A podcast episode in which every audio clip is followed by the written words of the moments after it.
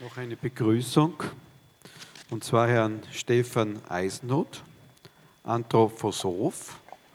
Auf dich habe ich mich schon sehr gefreut, da bin ich jetzt sehr neugierig. Du bist Diplom-Volkswirt und Waldorflehrer, Redakteur der Zeitschrift Die Drei und du setzt dich seit Jahrzehnten mit ökonomischen, politischen und geistigen Hintergründen des Zeitgeschehens auseinander. Und äh, besonders interessant finde ich auch, dass du dich mit dem sogenannten nationalökonomischen Kurs von Rudolf Steiner beschäftigst. Äh, und ich glaube, du bringst einen sehr wertvollen Input. Danke, dass du da bist. Vielen Dank.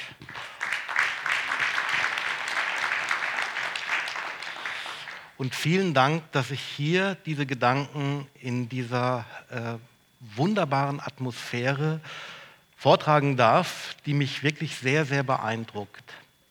Ich habe mich viel eben mit Fragen äh, beschäftigt, wie kann eine gesamtwirtschaftliche Koordination von Arbeitsprozessen gelingen. Und wir haben eben ein Beispiel aus der Gemeinwohlökonomie bekommen, wie man Gemeinwohlbilanzen erstellen kann. Die große Frage wäre oder ist für mich, kann man Techniken entwickeln, mit denen eine ganze Region bilanziert werden kann, und zwar so bilanziert werden kann, dass diese Bilanz zu jeder Zeit für die Verantwortlichen, die äh, für die Gesamtheit sozusagen schauen müssen, dass die Prozesse ähm, in Gang bleiben, dass sie gerade wenn äh, Krisensituationen, äh, Krisensituationen eintreten, ebenfalls aufrechterhalten werden können. Ähm, dass man da eine Basis hat, diese Entscheidungen wirklich fundiert zu treffen.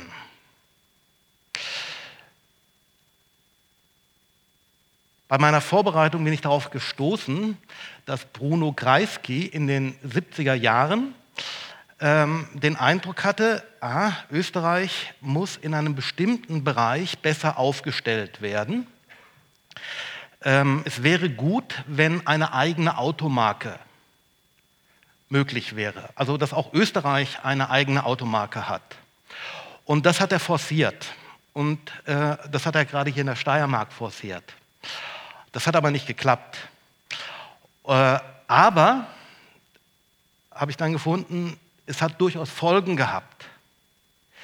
Nämlich es ist ein Prozess in Gang gekommen, von dem Sie alle sehr stark profitieren, dass nämlich die Autozulieferer sehr stark geworden sind.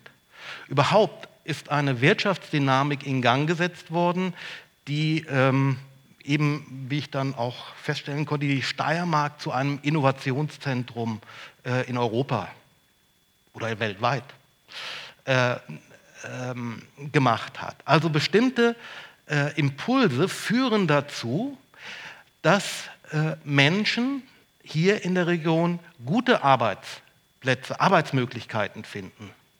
Und wenn man jetzt auf Passau guckt, oder ich habe mal die Zahl gefunden, ich weiß die aber nicht genau, ob die stimmt, auch für Passau selber, aber die Region Albenland äh, war in dem Prospekt, den ich in meiner Herberge gefunden habe, da wurde beschrieben, dass 61 Prozent der Menschen, die hier in der Region leben, in, den, in die großen Ballungszentren fahren und da arbeiten, also lange Anfahrtswege haben. Also 61 Prozent, vielleicht sind es in Passau, weil hier mehr dichtere Wirtschaftsaktivitäten sind, etwas weniger, aber sagen wir 50 Prozent fahren dennoch viele, viele Kilometer und finden eben in den größeren Firmen äh, Arbeit. Autoindustrie, Zuliefererindustrie. Wir stehen gerade aber in einem großen Wandlungsprozess und ähm, Klaus Schwab vom World, World, Economic Forum spricht vom großen Reset. Ähm, das heißt, die Wirtschaft muss mal richtig runtergefahren werden und neu gestartet werden. das kann einiges durcheinander werfen.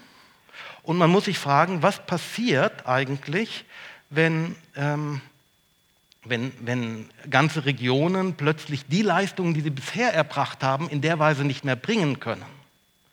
Also wenn plötzlich eine große Arbeitslosigkeit entsteht. Und wenn man jetzt zurückguckt, mal 100 Jahre fast zurückguckt, beziehungsweise auf das Jahr 1931, 1932, da war ja so eine Situation, also nach der Weltwirtschaftskrise 1929 ist äh, auch in Österreich die ganze Wirtschaft äh, zusammengebrochen und gerade Gemeinden hatten eine enorme Arbeitslosigkeit zu bewältigen. Und Sie kennen sicherlich alle äh, diesen wunderbaren Film, die, der ORF vor zwei Jahren gebracht hat, Das Wunder von Wörgl. Hat, hat den jemand gesehen? Also ich fand es einen hervorragenden Film, auch wenn das historisch an manchen Stellen ein bisschen abgeändert wurde zugunsten der Dramaturgie. Aber äh, es sind ganz entscheidende Elemente darin, die, die wichtig sind, darüber nachzudenken. Damals war die Situation in Wörgl eine Gemeinde mit etwa 4000 Bewohnern, Einwohnern. Ich glaube, das ist etwa wie Passail, oder? 4000, stimmt das? 1500 Arbeitslose. Durch die Weltwirtschaftskrise. Und der Michael Unterguggenberger, der dann Bürgermeister geworden ist, der sagt dann in diesem Film, ja, das ist doch merkwürdig. Wir haben eigentlich die Produktionsmittel. Wir haben da eine Zellulosefabrik, wir haben eine Zementfabrik. Wir haben die Menschen, die arbeiten können. Wir haben auch die Bedürfnisse. Sie müssen sich vorstellen, diese Gemeinde, da waren die Straßen aus Lehm, damals noch. Aber die Menschen arbeiten nicht. Sie erstellen nicht die Leistung. Warum gehen Sie nicht an die vorhandenen Maschinen und erstellen die Leistungen? Es sind doch auch Bedürfnisse da.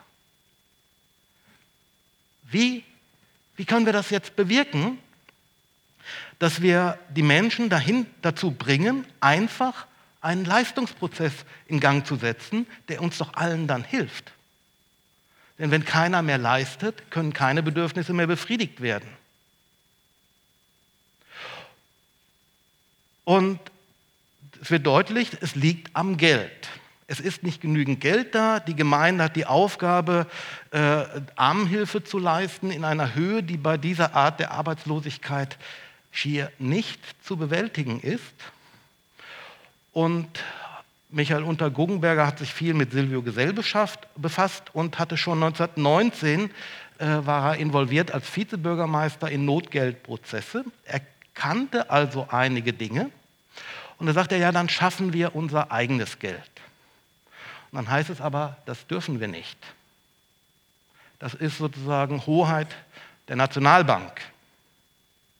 Naja, sagt er, dann müssen wir gucken, dann schaffen wir was anderes. Dann schaffen wir Arbeitsbestätigungsscheine. Es geht ja doch nur darum, ein Mittel zu schaffen, durch das wir bewirken, dass die Menschen an den vorhandenen Bedingungen wieder Leistungen zu erstellen. Weil wir sind auf die Leistungen angewiesen, dass sie in Gang kommen. Und das ist eine wirklich gesamtwirtschaftliche Frage, Koordination von vielen, vielen verschiedenen Unternehmen. Und dann kommt so eine Geschichte in dem Film und diese Geschichte ist viel älter, also ich kenne die von, äh, erzählt das für die Region äh, äh, Wörgl dann an den Beispielen. Ich möchte sie etwas anders erzählen.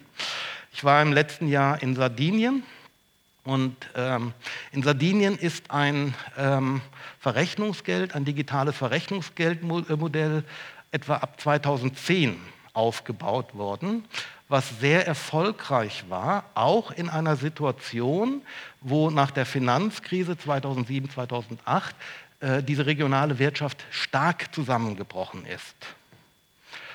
Und ich wandle diese Geschichte jetzt ein bisschen ab. Also da ist in Sardinien ein Hotel und der Hotelier sitzt an seiner Pforte, an seiner Rezeption, keine Kundschaft. Er hat aber vorher eine, vor einiger Zeit für ähm, äh, einen, einen ortsansässigen Kunden eine äh, Hochzeit ausgerichtet, ein großes Fest ausgerechnet. Der konnte aber nicht bezahlen. Und er selber musste einkaufen beim Metzger Fleisch. Konnte auch nicht bezahlen. Man hat das aufgeschrieben. Aber mittlerweile haben alle in dem Ort gegenseitig Schulden aufgebaut.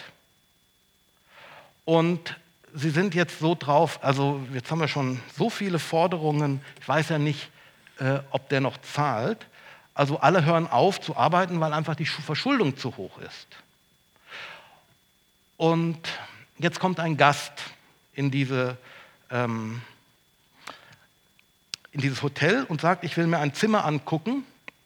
Äh, ich weiß aber noch nicht, ob ich das wirklich nehmen kann. Sagt der Hotelier, kein Problem, leg hier 100 Euro auf den Tisch.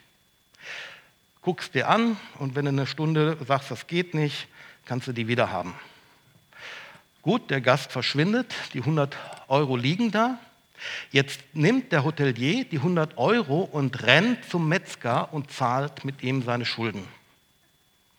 Der Metzger nimmt die 100 Euro und läuft zum Bauer, der ihm das Schwein verkauft hat. Er hatte auch schon mehrere Schweine gekauft, also er hatte auch etwa 100 Euro Schulden. Der Bauer hatte neulich eine schreckliche Reparatur bei seinem Trecker Deswegen musste er in die, zum Landmaschinenmechaniker, hat er auch 100 Euro Schulden. Er läuft sofort zu dem Mechaniker, zahlt die Schulden. Der Mechaniker hat immer im Laden anschreiben lassen und war gerade auch etwa 100 Euro Schulden, nimmt den 100-Euro-Schein, läuft dahin und zahlt seine Schulden. Und der Ladner war der, der das Fest ausgerichtet hat, also in Auftrag gegeben hat im Hotel hat bei dem 100 Euro Schulden, rennt zurück in das Hotel, zahlt seine 100 Euro Schulden. Die 100 Euro liegen jetzt auf dem Tisch wieder beim, bei, dem, bei der Rezeption. Jetzt kommt der Gast runter, sagt, fürchterliches Zimmer, da kann ich nie schlagen, schlafen. Ach, da sind ja meine 100 Euro, nimmt die. Und jetzt gibt es noch eine Variante. Ja, klar, der nimmt nochmal den 100-Euro-Schein, guckt da drauf und sagt, das ist aber Falschgeld. Also, was ist jetzt passiert? So, nicht? Also, das muss man sich äh, deutlich machen. Was ist hier eigentlich passiert? Und ich möchte das jetzt, äh, was hier passiert, gerne Ihnen grafisch zeigen. Ich möchte erstmal ein paar Grundlagen legen. Ähm, also um deutlich zu machen, womit wir es zu tun haben. Also auf der einen Seite sagte der Michael Unterguggenberger, wir haben doch die Produktionsmittel. Und wir haben die Menschen, die bestimmte Fertigkeiten haben, die können an den Produktionsmitteln arbeiten. Und dann haben wir auch Menschen, die ganz bestimmte spezielle Bedürfnisse haben, die befriedigt werden müssen. Und damit die befriedigt werden können, müssen eben Menschen an diesen Produktionsmitteln Leistung erstellen. Also bloß die Möglichkeit der Arbeit bringt uns nicht weiter. Sie müssen sie ganz konkret in einen Leistungsprozess einbringen und dann entsteht eine Ware nur daraus, die die Bedürfnisse befriedigt. So, jetzt ist klar, das muss irgendwie einen Preis finden und der Preis muss bezahlt werden. Womit bezahlt man das? Jetzt ist kein Geld da. Und weil kein Geld da ist, hören alle auf zu arbeiten. Ist doch eigentlich dumm. Dann sagt er, warum können wir denn nicht unser eigenes Geld schaffen? Ist doch gar kein Problem. Nur, wie schaffen wir das? Naja, sagt er, wir schaffen Arbeitsbestätigungsscheine oder Arbeitswertscheine. Also wir geben immer, wenn jemand sagt, ich bin bereit, eine Leistung zu erstellen, geben wir dem einen entsprechenden Gutschein. Und dieser Gutschein ist gedeckt durch die Leistung. Man kann das sogar umkehren. Man kann den Gutschein vorab ausgeben, weil man weiß, der wird jetzt diese Leistung erstellen. Und durch diesen Leistungsprozess, genau dadurch, wird dieser, ähm, dieses Geld gedeckt. Weil er spiegelt das, was jetzt als Realprozess passiert. Das sind die AB-Scheine beim äh, Michael Unterguggenberger. So, jetzt haben wir diese drei Faktoren. Produktionsmittel sind wichtig, die Menschen, die die Arbeit leisten, sind wichtig und die Bedürfnisse sind wichtig. Wir leben in einem dynamischen Wirtschaftsleben.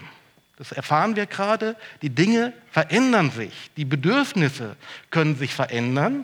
Sie können sich durch technische Wandel verändern. Sie können sich aber auch durch externe Schocks verändern, insofern, dass die zahlungsfähige Nachfrage zurückgeht. Das sind auch, das sind Dinge, die die Unternehmer massiv betreffen. Also wir müssen ständig fragen in einer größeren Gemeinschaft, wie müssen wir die Produktionsmittel verändern, damit wir den, diese den wandelnden Bedürfnissen anpassen können. Wir müssen uns fragen, wie müssen wir die Arbeitskräfte umschulen, damit sie wieder sachgemäße Leistungen erstellen können. Womit machen wir das? Und jetzt kommt noch was weiteres ins Spiel. Wir brauchen dafür Kapital. Wenn wir eine Wirtschaft dynamisieren wollen, brauchen wir Kapital. Und Kapital ist nicht Geld. Das ist ein Unterschied. Das ist, drückt sich zwar in Geld aus, aber es hat eine andere Qualität. Weil Kapital stellt die Möglichkeit dar, also es ist ein Mehr. Es ist sozusagen wie ein Überschuss, der abgebildet ist. Und aus diesem Überschuss kann ich jetzt Veränderungsprozesse in Gang setzen. Ich kann Menschen beauftragen, die neue Produktionsmittel entwickeln. Ich kann Menschen, äh, ich kann Menschen sozusagen einsetzen, die Arbeitskräfte umschulen. Da wird immer Kapital verbraucht. Also ist eine, das ist dieser dynamische Faktor. Und das Geld ist immer eigentlich der Spiegel dieses Leistungsprozesses. Und heute sagt man, und das war auch ähm, das Problem bei Michael Unter-Guggenberger, Geld ist eine Frage des Rechtes, des politischen Systems. Wir müssen uns fragen, ist das so? Aus politischen Gründen, nicht aus wirtschaftlichen Gründen, wurde das Experiment Wörgl nach 13,5 Monaten abgebrochen, obwohl es die einzige Region war, wo plötzlich viel mehr Menschen gearbeitet haben. Es waren keine wirtschaftlichen Gründe. Man kann Geld aber auch wirtschaftlich denken. In dem Sinne, dass es eben sachgemäß den Wirtschaftsprozess abspiegelt und zum Instrument wird der Gemeinschaft, gemeinschaftlich wirtschaftenden Menschen. Dieses Instrument müssen wir entwickeln als wie ein Wahrnehmungsorgan eines überbetrieblichen Zusammenhangs. Und äh, ja, das möchte ich kurz. Ich mache mal ganz kurz etwas, äh, um das deutlich zu machen. Man kann das heute eben auch digital machen. Wir haben ja hier sogar ein Gutscheinsystem, was 400.000 Euro Umsatz macht, den äh, Alm, wie heißt es, äh, Almland-Gutschein. Das ist ja auch schon so ein System. Aber jetzt, ich habe mal hier was ganz kurz gemacht. Was macht eigentlich hier, äh, was war in diesem Beispiel mit dem Hotel? Alle waren gegeneinander verschuldet. Und ich habe das mal so aufgeschrieben. Auf der einen Seite der Bilanz, der Hotelier hat eine Bilanz und hat verschuldet sich beim Laden. Äh, nein, der Laden, beim Laden hat er 100 Euro Forderungen, beim Metzger hat er 100 Euro Schulden und so weiter. Und jetzt kommt dieser Gast, der hat 100 Euro in der Kasse und er gibt sie dem Hotelier. Jetzt hat der, 100, der Hotelier 100 Euro, ähm, er hat ja noch nicht die Leistung gebracht. Also hat er in seiner Bilanz eine Verbindlichkeit noch gegenüber dem Gast. Aber er hat die 100 Euro in der Kasse. Und jetzt nimmt er diese, Kasse, äh, diese 100 Euro und bezahlt den Metzger, der Metzger bezahlt den Bauer, der Bauer bezahlt den Mechaniker, der Mechaniker den Ladner und der Ladner kommt zurück zum Hotelier. Und am Ende kommt der Gast und sagt, ich will nicht. Was sehen Sie, was das passiert? Sie haben alle ihre Leistungen verrechnet, dadurch, dass dieser Geldschein umgelaufen ist. Also diese Funktion des umlaufenden Geldes führt dazu, dass die einzelnen Positionen ausgeglichen werden. Die hätten sich natürlich auch wöchentlich zusammensetzen können und das machen. Aber in einem modernen Wirtschaftssystem ist es ausgesprochen komplex. Da können sie sich nicht mehr zusammensetzen. Das konnten die das konnten die Kaufleute im Mittelalter bei den Messen, da haben die das nämlich so gemacht. Heute müssen wir einen Schritt weiter gehen, wegen der großen Komplexität, müssen ein System entwickeln, was sozusagen diese Leistungsprozesse abbildet und was kommuniziert werden muss. Und hier habe ich etwas aus dem SADEC-System. Ich habe das mal so dargestellt. Also man kann Geld einfach schaffen, dadurch, dass man prüft, aha, da gibt es einen Metzger, der kann so und so viel Umsatz im Jahr machen. Dann kann man in einem digitalen Verrechnungssystem sagen, du kannst so und so viel äh, Kredit in Anspruch nehmen, weil wir wissen, du kannst auch entsprechend Leistungen erstellen. Genau, und jetzt komme ich zum Ende. Sie sehen, man kann das abbilden und man kann ganz viele Unternehmen abbilden und kriegt jetzt ein Bild des Leistungsprozesses und man kann das, ähm, man kriegt eben ein Bild, was ist denn eigentlich in der Region an verschiedenen äh, Tätigkeiten vorhanden. Und jetzt könnte man, und das kann man vielleicht nachher in dem Arbeitsgespräch machen, sich fragen, kann man so ein Instrument einsetzen, um eine regionale Wirtschaft nachhaltiger zu gestalten? Vielen Dank. Vielen Dank.